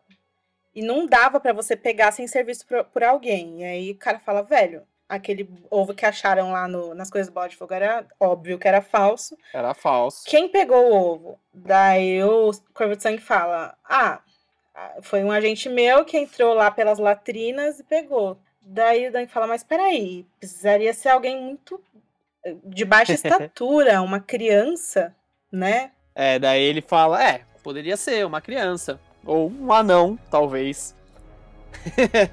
e daí o Dunk começa a lembrar dos anõezinhos ma- marotos que estavam animando o casamento. Sempre os anões.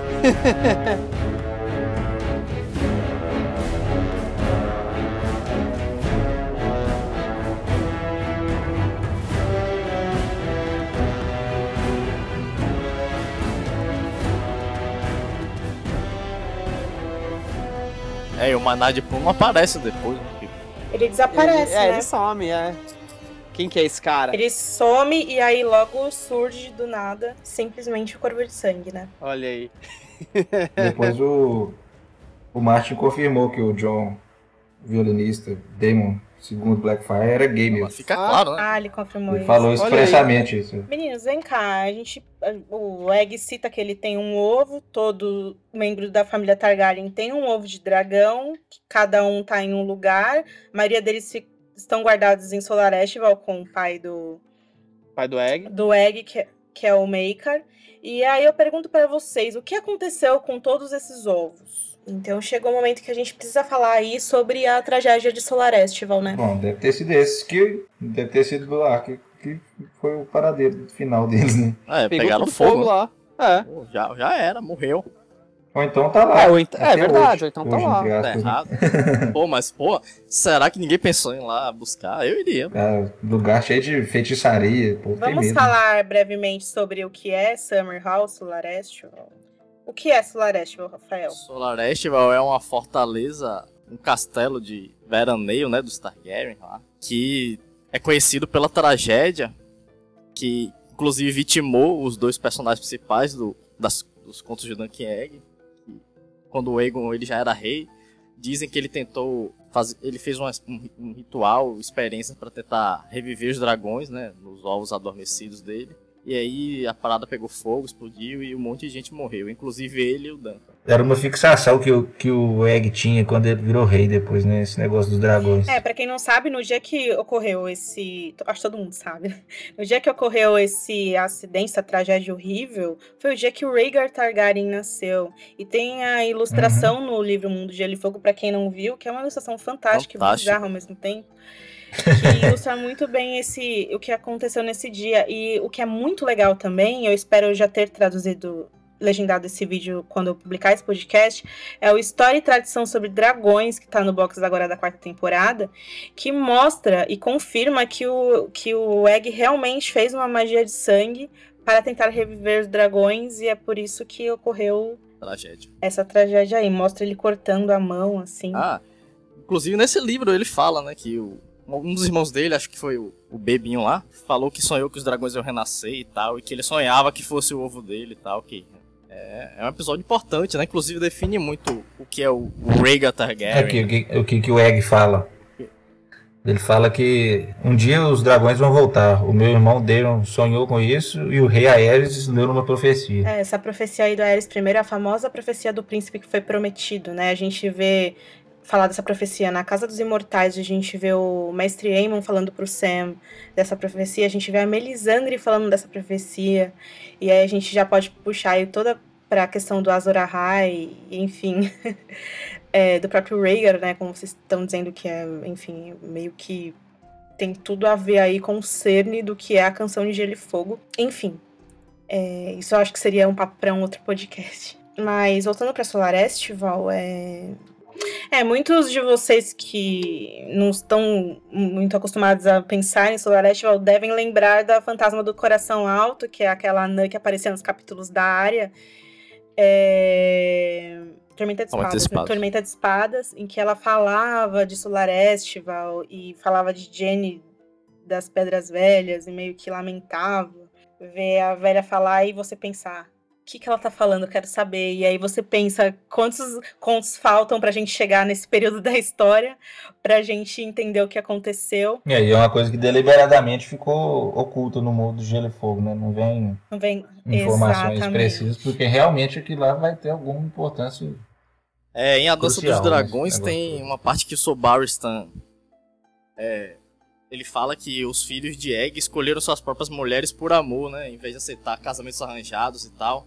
Uhum. E que isso de alguma forma é, contribuiu para a- a- a- o, o ressentimento dos, dos vassalos dele, que ficavam.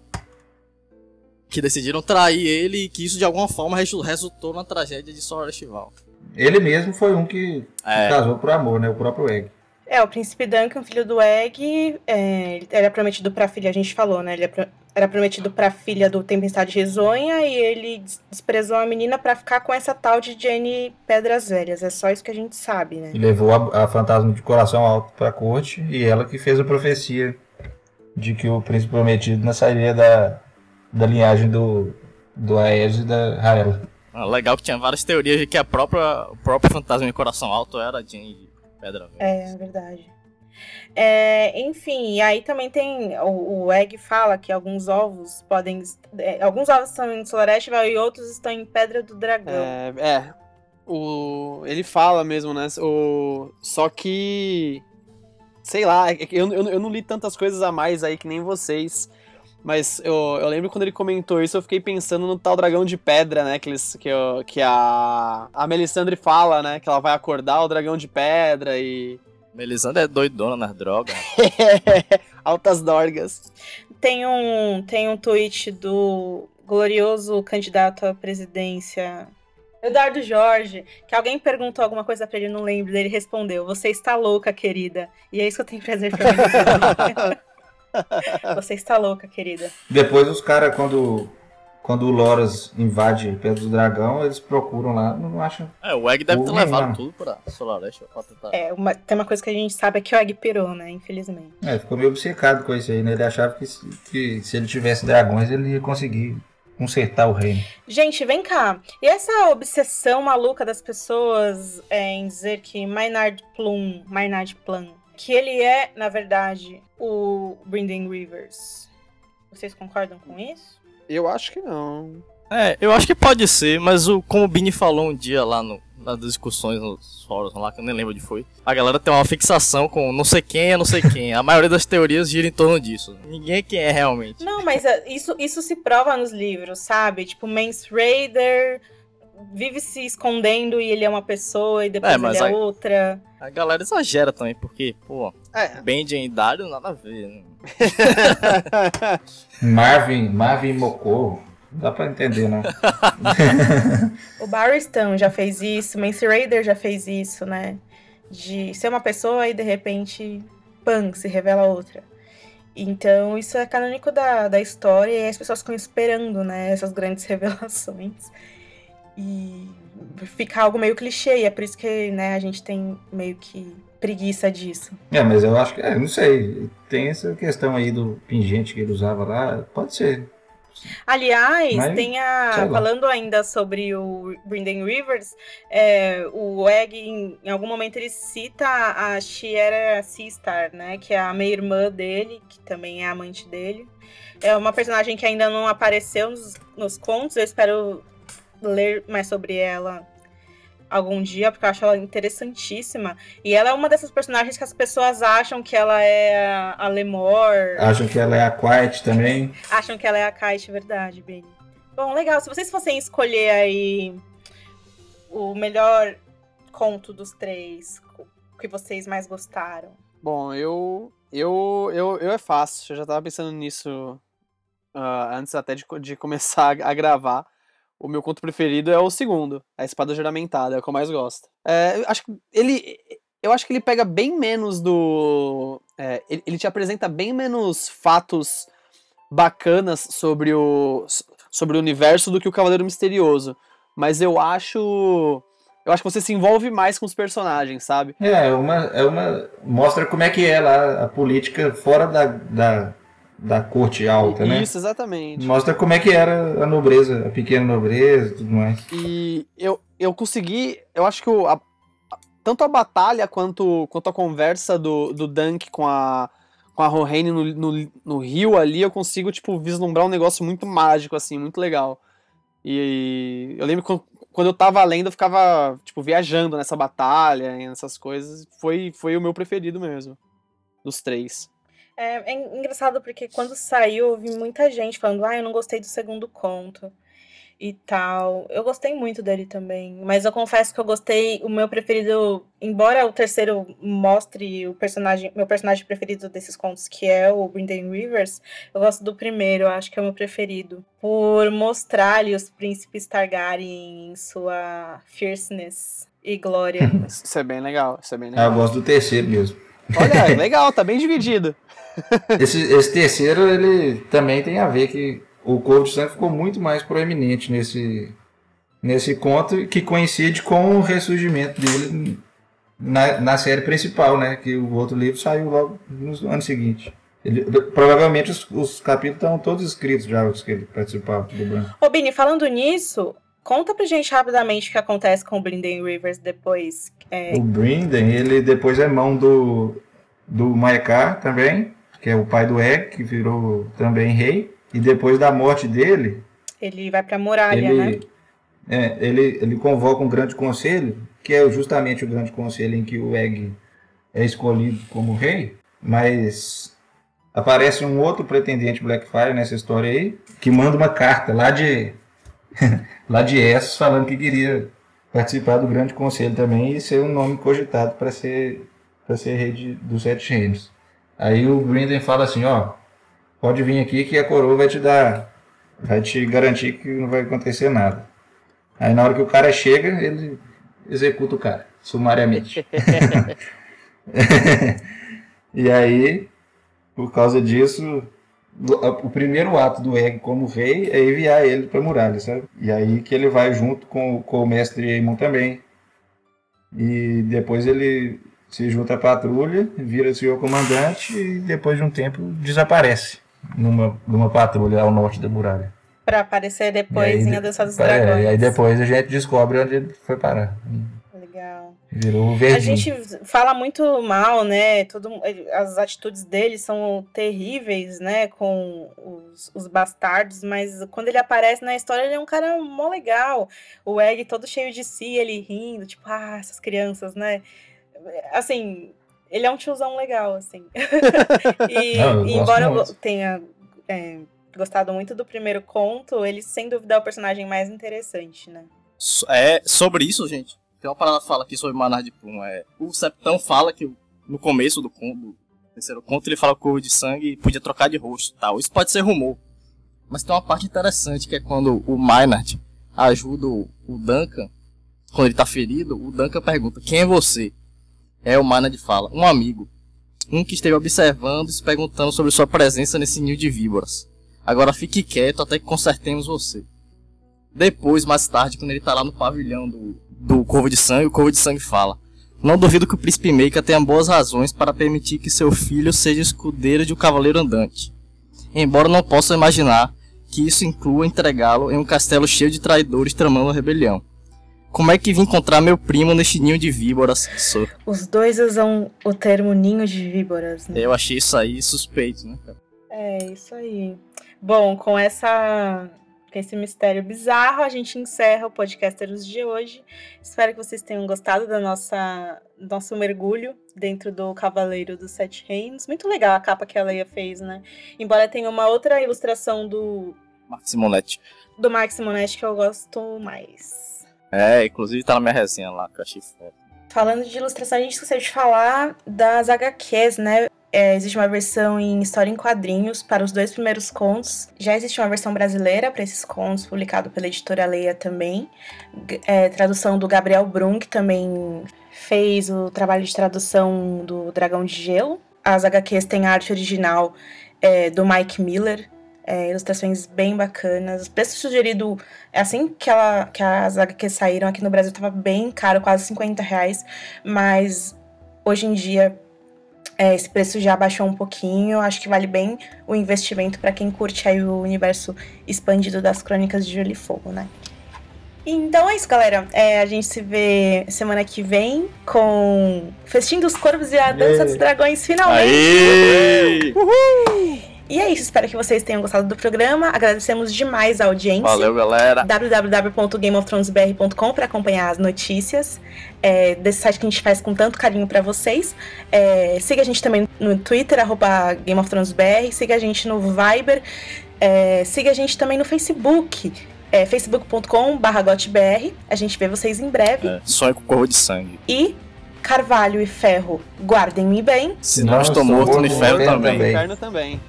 ハハハハ!